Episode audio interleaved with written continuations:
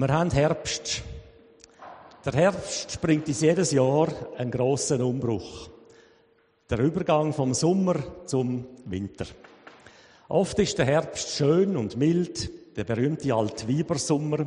Es gibt nochmal schöne und warme Tage. Der Herbst zeigt uns die schönsten Farben, wenn das Laub in allen Farbtönen der Bäume leuchtet.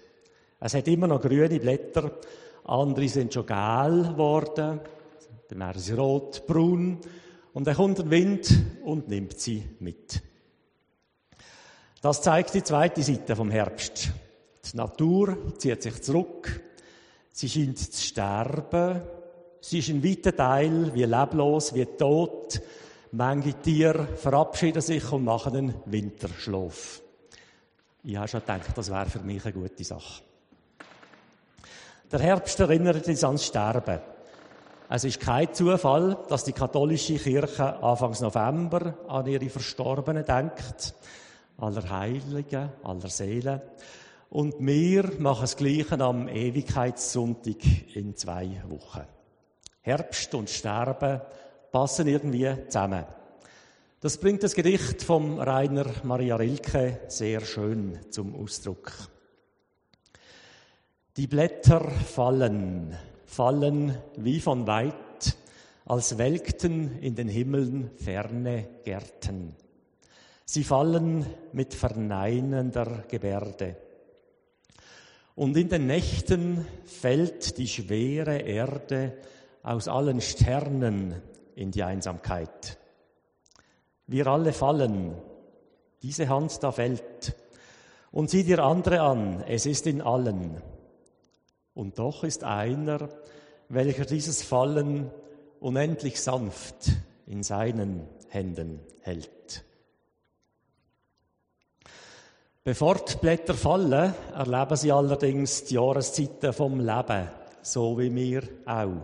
Menschen sind jung, wachsen, das ist der Frühling vom Leben. Alles grünt und blüht, sprießt und gedeiht. Im Sommer zeigen sich dann kleine Früchte, die schnell wachsen. Die Menschen leisten vieles und das können sie, weil sie erwachsen worden sind.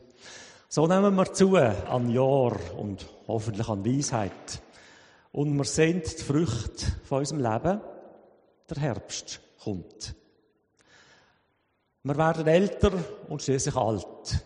Der Winter kommt.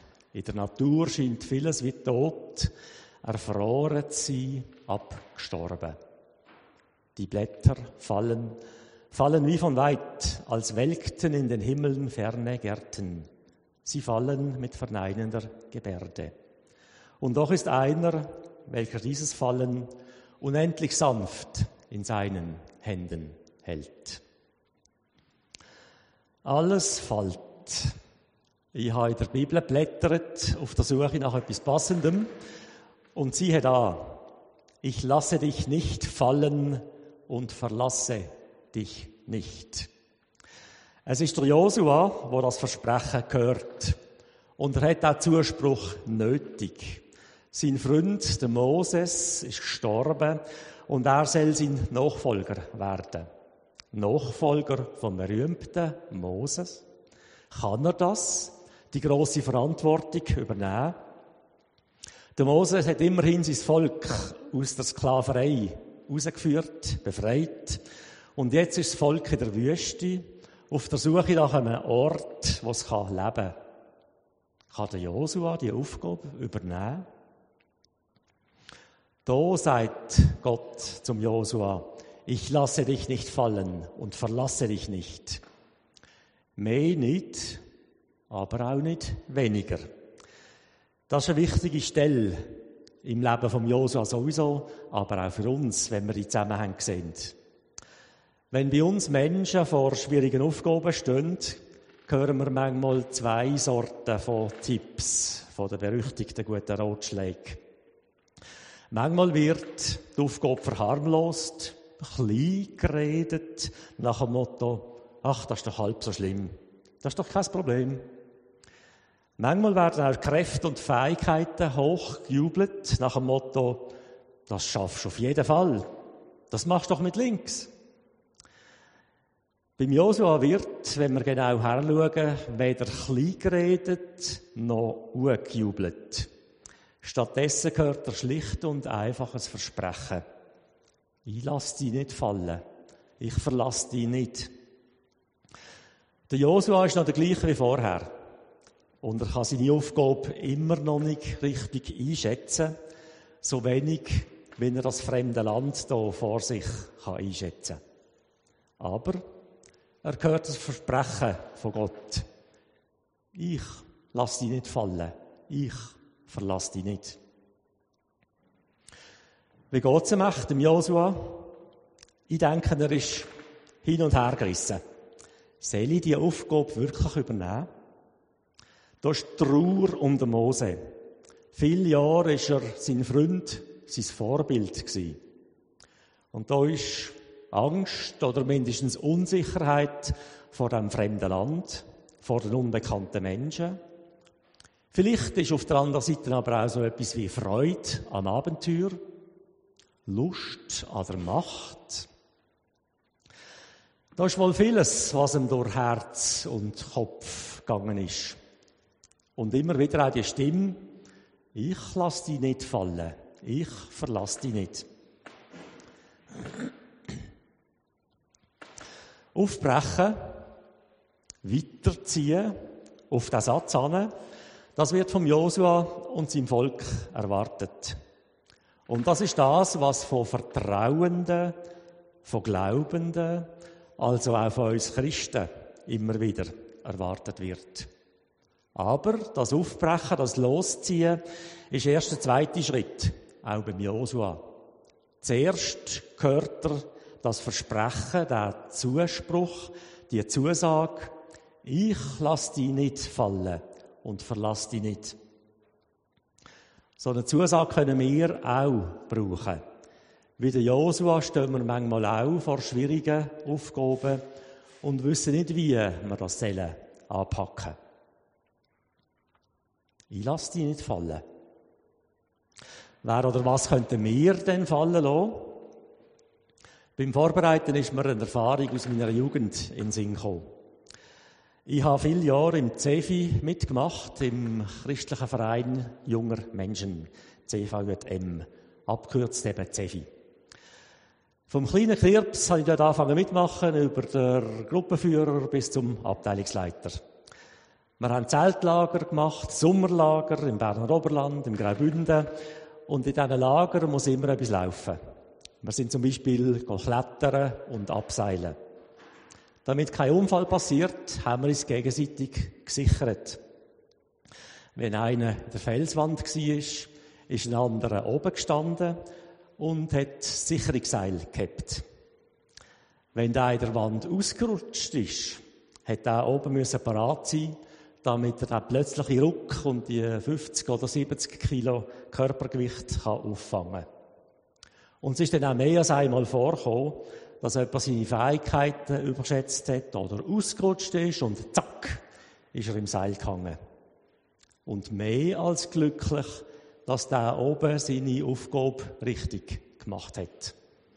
Ich lasse dich nicht fallen und verlasse dich nicht. Leider gibt es auch die andere Erfahrung. Und das passende Sprichwort kennen wir jemand wie ein heißer Herdöpfel fallen Da werden Menschen entlassen, damit die Firma mehr Gewinn abwirft. Im Privatleben gibt es das leider auch. Zwischen Ehepartnern, zwischen Eltern und Kindern, bei Nachbarn oder im Verein. Darum bin ich sehr froh, dass Gott anders ist und von uns auch etwas anderes erwartet. Das Beispiel aus dem Sommerlager zeigt, wir passen auf aufeinander. Wir tragen Sorge zueinander.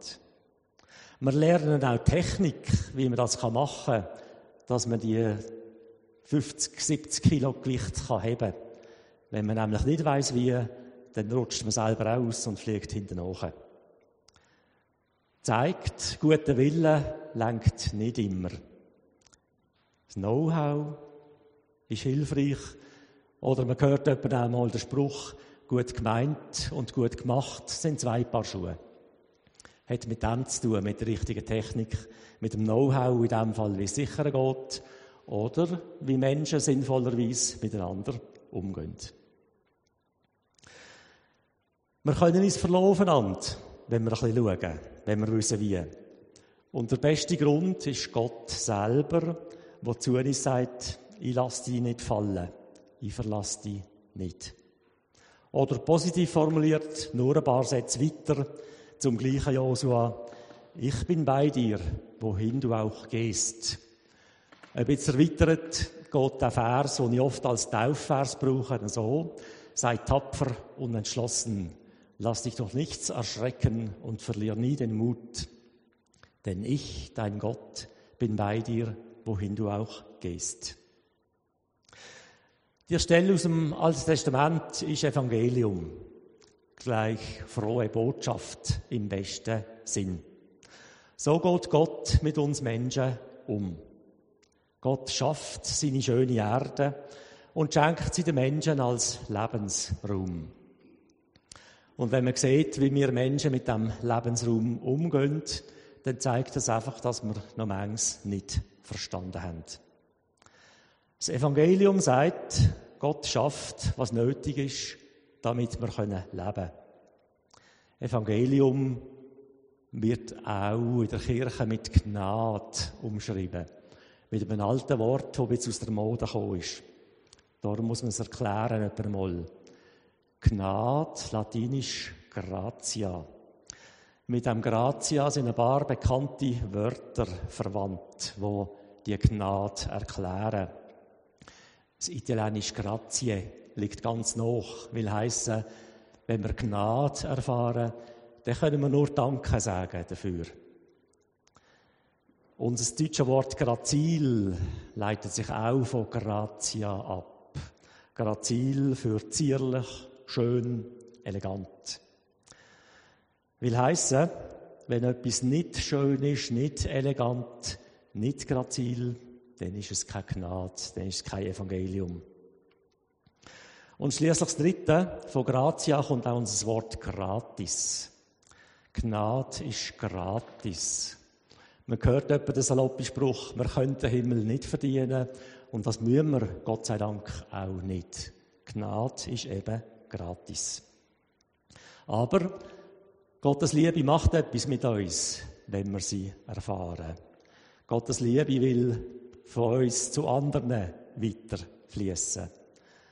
Wir erfahren Gott und seine Liebe heute mit dem Versprechen, mit dieser Zusage, ich lasse dich nicht fallen.